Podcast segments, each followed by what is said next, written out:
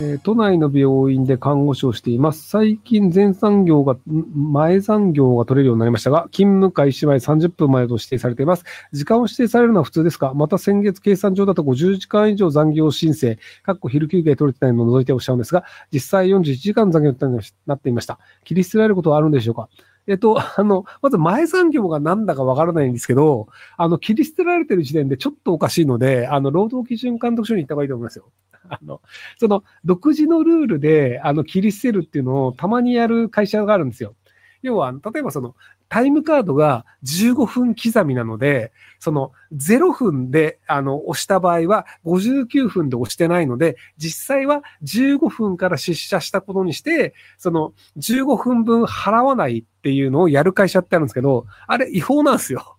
なので、あの、労働基準監督署に行くと、あの、普通に残業代払ってないよねってことなので、是々されると思います。はいえー新卒から10年勤め、今育休中ですが、子供を預けず自分で面倒見たいと思い退職することにしました。子育てが落ち着いたら社会復帰したいと思いますが、復帰を迷っている時上司から30代後半だったら今と同じ条件で雇ってくれるところなんてあまりないよって言われ不安が乗ってます。早めに社会復帰した方がいいんでしょうか？いや、結構雇ってもらいますよ。最近人手不足なので。なので、あの、単純に、その、なんか、あの、会社の上司が今のまま働いてほしいから言ってるってだけで気にしなくていいんじゃないかなと思います。今、その、ポジショントークに乗る必要ないと思うんですよね。え看護師です。日本はなぜ海外のような予防医療が流行らないのでしょうか？また日本で高齢者向けに病気の早期発見を主とした健康チェックサービスをするのはビジネス的にどう思いますか？ひろきさんのお考えを教えてください。えっと、まあ、海外っていうのが多分アメリカを意識していらっしゃると思うんですけど、あの、日本の場合って、その健康保険がやたらに安いってのもあって、なので別にあの、無理して、その、予防医療で医療費を安くしようというモチベーションがないんですよね。で、その、えっ、と、日本の場合だと、まず予防医療というのが基本的に健康保険にならないので、なので高くついちゃうんですよ。で、そのひたすらじゃあ、その、あの、まあ、その健康、その予防医療というのをせずに、まあ、普通に暮らしたりとか、暴飲暴食をして、で、病院に通うようになると健康保険が適用されますっていうので、でそこで病院が得するよねっていう形なので、その予防医療に対して保険を適用して、結果としてその、あの、保険の費用が安くなるよねっていうのを、まず、あの、病院は一切やりません。だって病院は健康保険払ってくれた方が得だから。で、今のところ、それをやってるのが、広島の安芸市かな？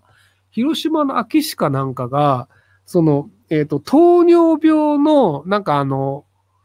健康診断かなんかで糖尿病の疑いがありますってなると、市役所から電話が来るんですよ。あの、今すぐ病院に行ってください。秋田方しか。で、今すぐ病院行ってくださいってなって、で、病院に行くと、その、あの、糖尿病の薬っていうのが安く提供されるんですよ。で、あの、糖尿病って実は、あの、ちゃんと薬を飲んでると、あの、透析まで行かなくて済むんですよ。要はその、糖尿病発症しちゃうと、定期的に、あの、透析をしなきゃいけなくて、その透析用の病院に行って、あの、こう、血を、血を抜いて、で、その血をきれいにして、元に戻すっていうのを、その2時間とか3時間とか、人によってはなんか半日ぐらいとかっていうのをやって、その血をきれいにするっていうのをやらなきゃいけないんですよ。要はその腎臓の機能が弱まってくるので、腎臓の代わりっていうのを、そのあの、機械、マシンがやるっていうのをやるんですけど、その透析になってしまうと、めちゃくちゃ金がかかるんですけど、でもそれ健康保険で収まるので、なので本人負担はそんなにないんですよ。ただ、すげえ時間取られるし、その透析ができる場所があるかどうかっていうことで、旅行先を決めるみたいになっちゃうんですよ。その毎週火曜日に透析しなければなりませんってなると、たまたま旅行先で火曜日に透析の予約ができる病院があるかどうかというのを確認して、それがないとその旅行が行けないってなっちゃうので、海外旅行とかもそうそう行けなくなっちゃうんですよ。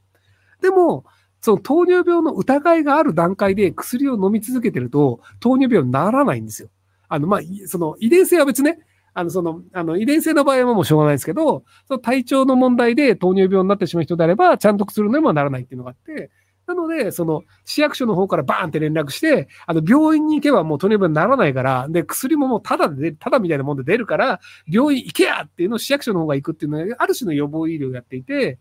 で、それで健康保険の料金が、なんか何億円とか安くなったみたいなのがあるらしいんですよね。